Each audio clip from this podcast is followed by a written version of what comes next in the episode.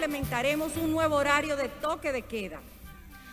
El gobierno endurece el toque de queda en el Distrito Nacional y cinco provincias para tratar de controlar el desbordamiento del COVID. El reforzamiento se aumentará, nuevas estrategias. El jefe de la policía advierte que hará cumplir al pie de la letra las nuevas restricciones. El Estado debe recibir cada uno de los centavos y de los pesos que se le, se le llevó. Los políticos reaccionan ante el alcance de la mafia eléctrica a través de las EDES que involucra a cuñados del expresidente Medina. En medio de los procesos judiciales contra dirigentes y exfuncionarios, el PLD celebra el 47 aniversario de su fundación. Y muere don Alejandro Grullón, el visionario e influyente fundador del Banco Popular Dominicano.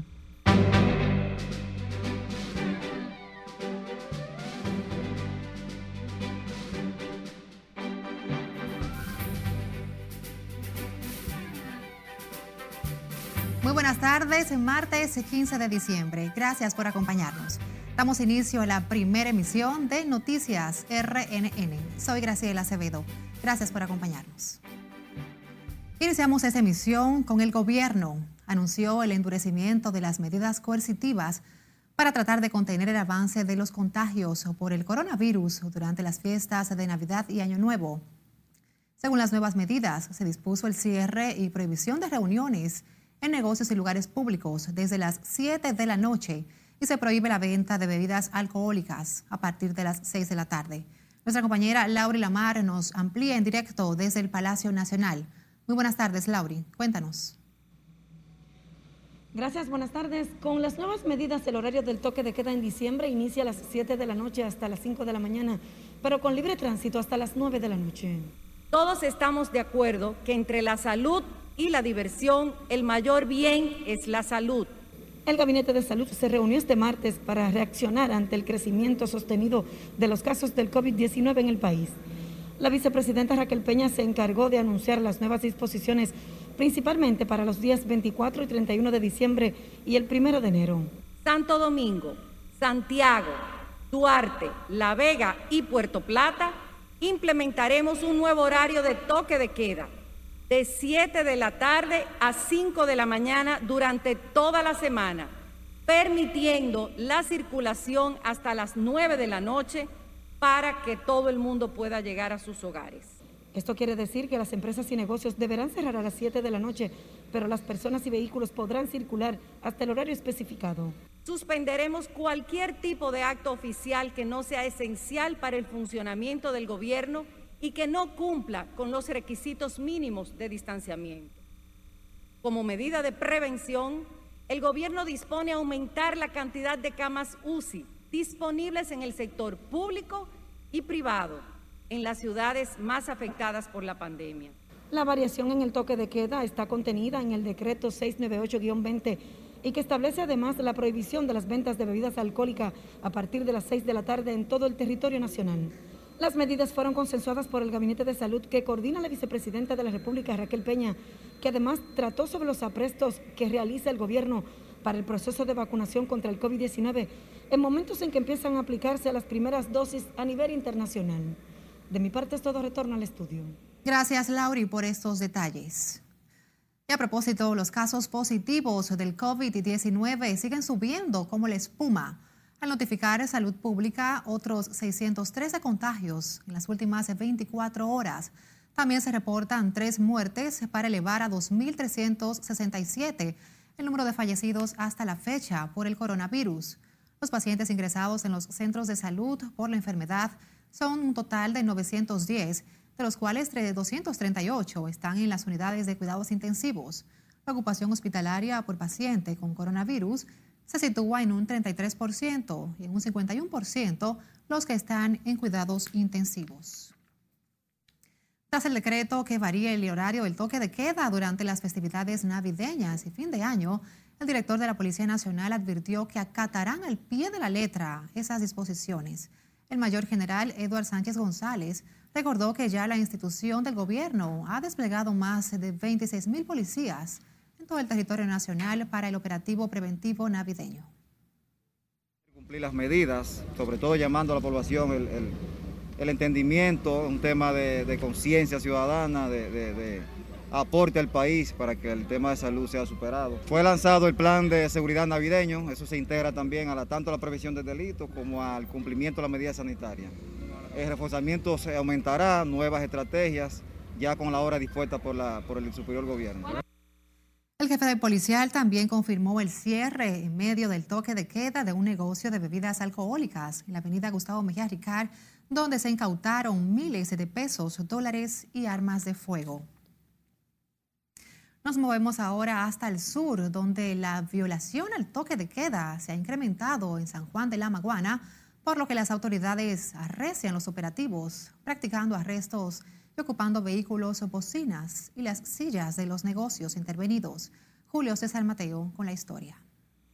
En los operativos participan miembros del Ejército y de la Policía Nacional, encabezados por los altos mandos de la región. Nuestro director regional oeste, general de brigada Mario E. Ojío Morales, adjunto del subdirector regional, coronel William Cabrera, supervisaron personalmente el cumplimiento del decreto presidencial en compañía de varios agentes policiales.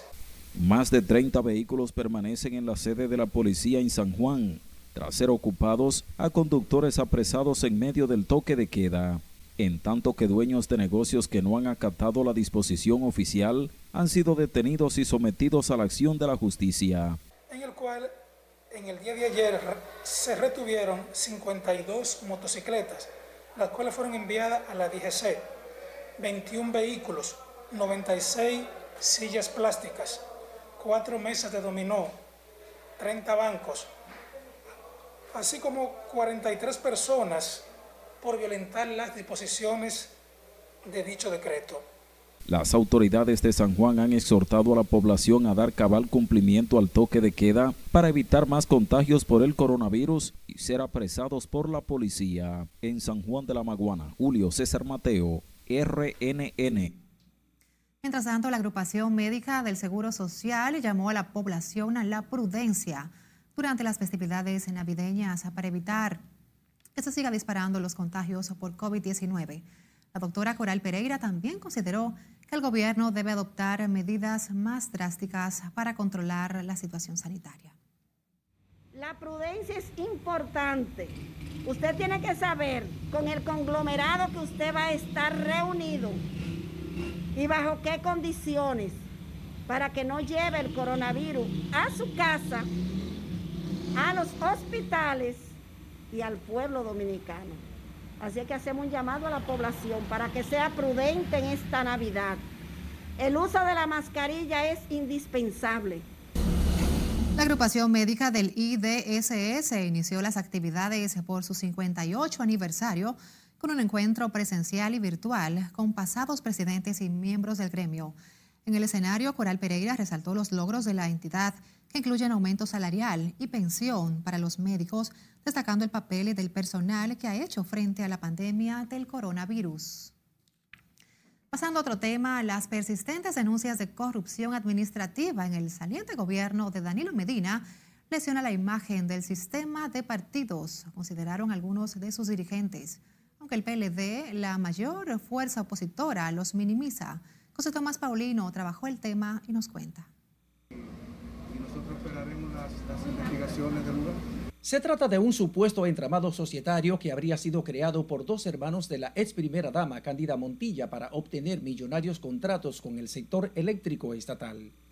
La corrupción de ayer, de hoy, de mañana debe ser sancionada, no importa quién sea. Según la investigación, Machi y Alexander Medina se convirtieron en los proveedores únicos o de excepción de las tres empresas de distribución de electricidad y en la unidad de electrificación rural y suburbana, UERS. Lo cuestiona el Partido Reformista, pide una investigación sin sesgos partidarios o de otro tipo y sanciones ejemplarizantes. Donde hay un corrupto, un corruptor y una sociedad tolerante. Gracias a Dios, la sociedad dominicana es cada vez menos tolerante y ha sido la protagonista en la exigencia de encauzamiento y de justicia de los últimos expedientes que se han estado ventilando. Para Ramón Rogelio Genao, el segundo escándalo de corrupción de la gestión de Danilo Medina erosiona a toda la estructura partidaria, no lo cree el secretario jurídico del PLD. Pero eso no significa que el partido, reitero, como organización, sea corresponsable, sea partícipe y mucho menos cómplice de los hechos que una, dos o tres personas o las que, o las que fueran, ¿no? Eh, estén siendo imputados o señalados por actos de, de corrupción o de cualquier tipo de crimen o de delito.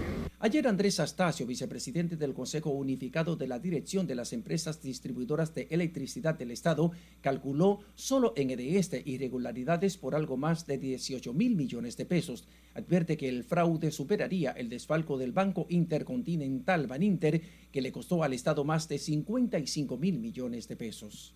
José Tomás Paulino, RNN. Legisladores del Partido de la Liberación Dominicana aseguraron este martes que esa organización política no protegerá a dirigentes ligados a casos de corrupción, al referirse al más reciente escándalo que involucra a dos cuñados del expresidente Danilo Medina, quienes aprovecharon el entorno para hacer negocios millonarios con las autoridades de electricidad. Y como nos cuenta Margaret Ramírez en la siguiente historia, el tema generó este martes diversas reacciones entre diputados de otras bancadas. Y lo único que estamos pidiendo es investigaciones de lugar, debido proceso. Los periodistas aseguran no apañarán ningún acto de indelicadeza que hayan podido darse en los gobiernos del PLD. Sin embargo, exigen al Ministerio Público ser responsable en sus acusaciones y no enfocarse solamente en los últimos años del expresidente Danilo Medina. Es que el Ministerio Público haga las investigaciones del lugar con el debido proceso, respetando los derechos fundamentales y no vulnerando los derechos constitucionales. Eso es lo que más pedimos. Eh, esa persona aparentemente suplían y entonces hay que ver el fondo el fondo de manera jurídica si ha habido alguna violación, si ha habido alguna alteración en lo que ellos le vendían a, a esas Ls. Para los PRMistas, el escándalo que involucra a dos cuñados del expresidente Medina con contratos millonarios en el sector eléctrico no es una sorpresa. Pero mira, eso lo único que ha hecho es salir a la luz pública, pero era voz populis, el pueblo lo conocía, todo el mundo sabía eso, de esos entramados, eran verdadero terror cuando entraban a las instituciones. Para otros legisladores, lo importante además de castigar a los corruptos es que se devuelva lo robado. Ese es un acto muy serio. Este pueblo ha luchado demasiado para que en la República Dominicana la corrupción y la impunidad tenga un pare definitivo y se recupere el dinero robado. En lo que se coincide en la mayoría es en la necesidad de reforzar la ley de compras y contrataciones.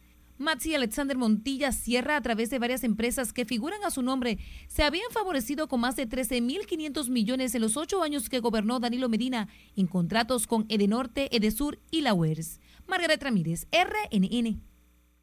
Sin embargo, el miembro del comité político peledeísta José Ramón Fadul aseguró que las denuncias de supuestos actos de corrupción en los gobiernos del expresidente Danilo Medina no distraen al PLD en sus esfuerzos por superar la crisis que los sacó del poder. Afirma que la dirigencia de esa organización está enfocada en garantizar el éxito de su noveno Congreso José Joaquín Vidó Medina, considerado vital para reconectarlo con la sociedad. Estamos en un relanzamiento del partido, en una renovación del partido y, hoy, esta noche, juramentamos 5.000 jóvenes eh, no presenciales. Es decir, que sigue firme el PLD. ¿Eh? Sigue firme el PLD. Firme, firme. Padul evadió hacer comentarios a los periodistas sobre un supuesto entramado societario creado por dos hermanos de la ex primera dama Cándida Montilla para convertirse en proveedores únicos de las empresas eléctricas estatales. Insistió en que, pese a las denuncias de corrupción, el PLD resaltará, resultará fortalecido para regresar al poder. Mientras tanto, el presidente de la Confederación Dominicana de las, Micro, Pequeñas y Medianas Empresas de la Construcción dijo que en las EDES había una especie de cortina de hierro para evitar la libre participación en los procesos de licitación pública. Siledis Aquino con la historia.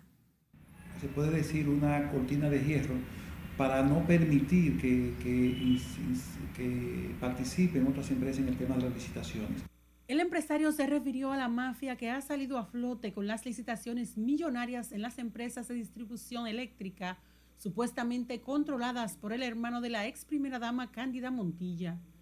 El ingeniero Liceo Christopher dijo que habían hecho múltiples denuncias alertando sobre esta situación que se ha destapado ahora en las EDES. Habíamos hecho muchas denuncias en ese caso, habíamos dicho que eh, se debía ido la mano de manera muy amplia a, los, a las administraciones eh, del gobierno del presidente Medina. El empresario dijo que el gobierno actual también debe tener mucho cuidado con sus funcionarios. A los fines de no verse como se están viendo en estos momentos los funcionarios anteriores. Abogó por el fortalecimiento institucional para darle más transparencia a los procesos de compras y contrataciones. Eh, se hacían los procesos, pero realmente esos procesos no realmente no tenían ese, esa transparencia. Y hemos hablado de la ERES, ahora se está hablando de las ERES, pero cabe destacar que hay otras instituciones. El presidente de la Confederación de las Pequeñas y Medianas Empresas de la Construcción dijo que la corrupción no es solo en las EDES, sino en otras instituciones del gobierno que tuvieron a cargo multimillonarios proyectos de infraestructura. Sila Disaquino, RNN. El Colegio de Abogados favorece que se recuperen los dineros robados por exfuncionarios públicos a quienes se compruebe la comisión de actos de corrupción. Miguel Surún Hernández dijo que valoran la propuesta del presidente Luis Abinader de reforzar la independencia del Ministerio Público. También se opone a la prisión domiciliaria de los imputados. Tras las que no prisión domiciliaria a esas casas lujosas que fueron adquiridas con fondos robados. Porque esta sociedad quiere además que esos funcionarios que se han enriquecido a costa del pueblo dominicano no se queden con ese dinero, sino que ese dinero retorne a las arcas públicas. El presidente del Colegio de Abogados dijo que se debe continuar con las investigaciones de los actos dolosos que se atribuyen a exfuncionarios. Manténgase actualizado a través de nuestras redes sociales. Búsquennos en Facebook, en Twitter, Instagram o YouTube. Nuestro usuario, arroba noticias RNN.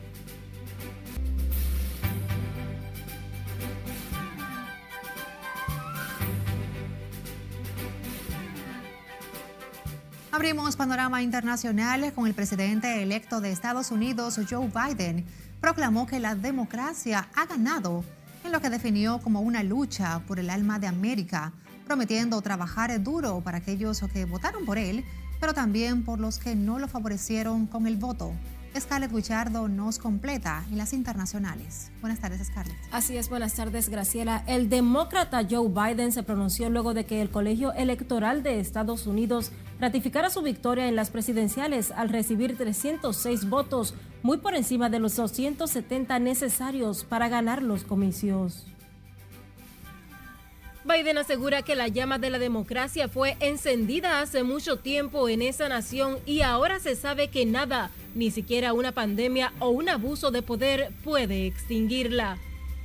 Reiteró que tal y como dijo en la campaña, será un presidente para todos los estadounidenses, criticando los intentos de Trump por impugnar los resultados de los comicios incluso ante la Corte Suprema, que no tomó parte en lo que califica como un asalto sin precedentes a la democracia.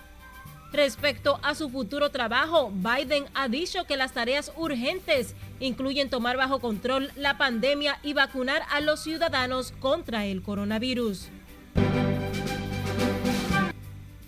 El presidente de Rusia, Vladimir Putin, felicitó a Joe Biden por ganar las elecciones presidenciales de Estados Unidos tras semanas de espera. El mensaje de Putin a Biden se envió al día siguiente de que el colegio electoral lo confirmara como próximo presidente del país, ratificando su victoria de noviembre en un contundente rechazo a la actitud del actual presidente, Donald Trump, que se niega a reconocer la derrota. Las autoridades sanitarias de Puerto Rico comenzarán hoy la vacunación contra la COVID-19 gracias al cargamento llegado de la farmacéutica Pfizer un proceso que empezará con el personal médico de los hospitales y la esperanza de frenar el alza de muertes y contagios que se registran en la isla. El secretario de Defensa en funciones de Estados Unidos, Christopher Miller, fue una de las primeras personas estadounidenses en ser vacunada contra el COVID-19 con el fármaco desarrollado conjuntamente por Pfizer y BioNTech. El jefe del Pentágono recibió el fármaco en el centro médico Walter Reed en el estado de Maryland y dijo que se trata del mayor reto desde la Segunda Guerra Mundial. Y terminamos en el Tribunal del Distrito de Tokio que ha condenado a muerte al llamado asesino de Twitter que acabó con la vida de ocho mujeres que habían publicado pensamientos suicidas en las redes sociales y de un hombre. Takahiro Shiraishi, de 30 años, fue declarado culpable de asesinar, desmembrar y almacenar los cuerpos de sus víctimas en su apartamento cerca de Tokio en el 2017.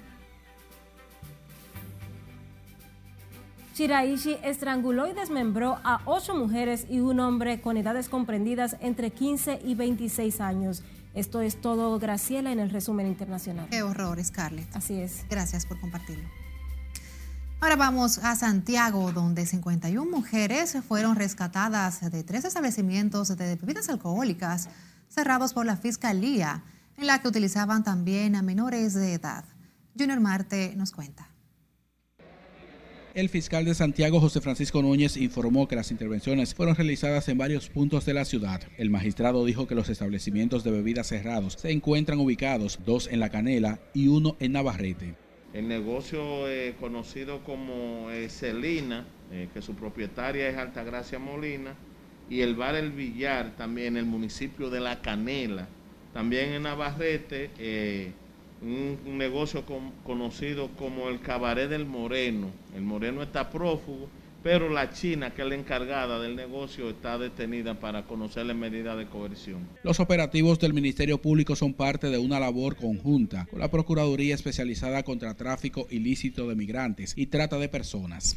Imagínese, esto es trata, esto es un delito perseguido internacionalmente. Cuando usted ve que vino la, la Procuraduría Especializada es porque eh, es interés del país perseguir la trata y tráfico de personas y más, eh, usted sabe que eso ya es prosenetismo también.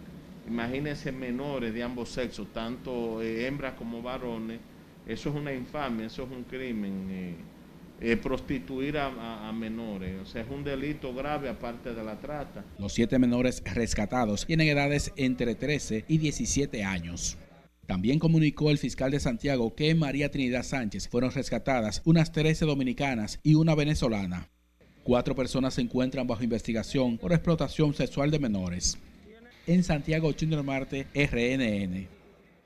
Una nota luctuosa. Don Alejandro Grullón Espaillat, el fundador del Banco Popular, quien falleció este martes, fue uno de los más influyentes empresarios del área financiera del país, vinculado con una serie de iniciativas encaminadas a promover el desarrollo en su natal Santiago y otros puntos de la geografía nacional.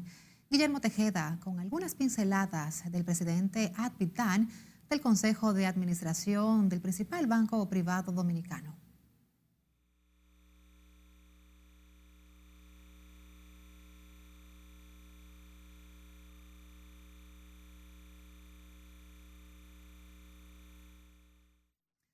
Paz a su alma y nuestras condolencias a sus familiares. Cambiamos información. El Partido de la Liberación Dominicana celebra este martes su 47 aniversario en un escenario matizado por los escándalos de corrupción que involucra a exfuncionarios y familiares del expresidente Danilo Medina. Y como nos cuenta Margaret Ramírez, su dirigencia rehúsa hablar del tema y apuesta a la renovación del partido. El cerebro 47 aniversario del nacimiento eh, del Partido de la Liberación Dominicana. Una celebración ahora desde la oposición tras 16 años seguidos en el gobierno, los periodistas conmemoran el 47 aniversario del partido fundado por el profesor Juan Bosch. Los dirigentes que participaron en la actividad en su Casa Nacional prefieren concentrarse en su proceso interno y obviar el mal momento por el que atraviesan por los procesos judiciales que enfrentan exfuncionarios. Yo creo que todos los periodistas debemos enfocarnos en el fortalecimiento y en el cumplimiento de nuestro programa en esa dirección. Eh, seguiremos trabajando eh, todos a una para que ese legado histórico que dejó el profesor Juan Bosch en la constitución de su obra mayor, que es el Partido de Liberación Dominicana, pues se mantenga viva. Aseguran que esta organización entrará ahora en un proceso de retrospección interna de la que garantizan saldrán fortalecidos. La vida continúa, el Partido de la Liberación Dominicana cumple 47 años de trabajo fructífero, de fortalecimiento de la democracia y de transformación de la República Dominicana. Y estamos muy comprometidos, es el mayor reto del PLD en este ambiente de, muchos, eh, digamos, eh, ataques a nuestra organización. El presidente interino del PLD, Temístocles Montaza, encabezó la actividad junto a dirigentes del comité político de la organización Morada. Margaret Ramírez, RNN.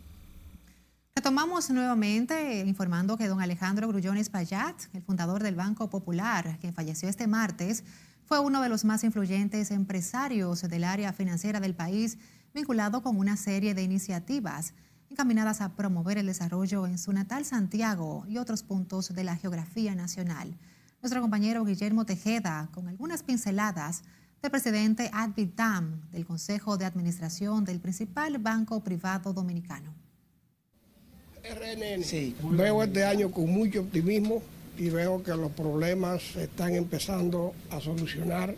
Don Alejandro Grullón, quien murió hoy a la edad de 91 años, fue un gran emprendedor. Nacido en Santiago de los Caballeros, donde deja su impronta a través de una serie de instituciones como la Asociación para el Desarrollo y otras entidades. En el 1963, Alejandro Grullón auspicia la creación de un banco de capital privado, abriendo sus puertas el Banco Popular Dominicano el 12 de agosto de 1964. Fue un promotor de la educación que dejó sus huellas a través de la Cátedra de Responsabilidad Social y Empresarial, que lleva su nombre en la Pontificia Universidad Católica Madre y Maestra. No es raro que a la caída de la tiranía, Alejandro formó parte de los 10 ciudadanos de Santiago que formaron la Asociación para el Desarrollo, precisamente como lo dice la palabra, eh, interesados en contribuir eh, al desarrollo de la región y, y del país. Aunque estaba retirado en su villa de Casa de Campo, se preocupó por dejar al frente del Grupo Financiero Popular a una nueva generación encabezada por su hijo, Alejandro Grullón Villa. En una de sus pocas y últimas apariciones públicas, recibió hace cuatro años un reconocimiento que le tributó la clase empresarial del país a través del CONEP. Deseo agradecer muy sinceramente este gesto del CONEP por el honor que me confieren en esta singular noche, el cual, porque viene de ustedes, me enorgullece doblemente y me mueve a presentarlo a mi familia, amigos y colaboradores, como una muestra del cariño con que ustedes siempre me han distinguido. El fallecimiento este martes de don Alejandro Grullón fundador, presidente Avita y consejero emérito del Grupo Popular y del Banco Popular Dominicano, ha provocado un gran pesar en el sector financiero del país. Guillermo Tejeda, RNN. Con esta nota luctuosa ponemos punto final a esta primera emisión de Noticias RNN. Gracias por acompañarnos.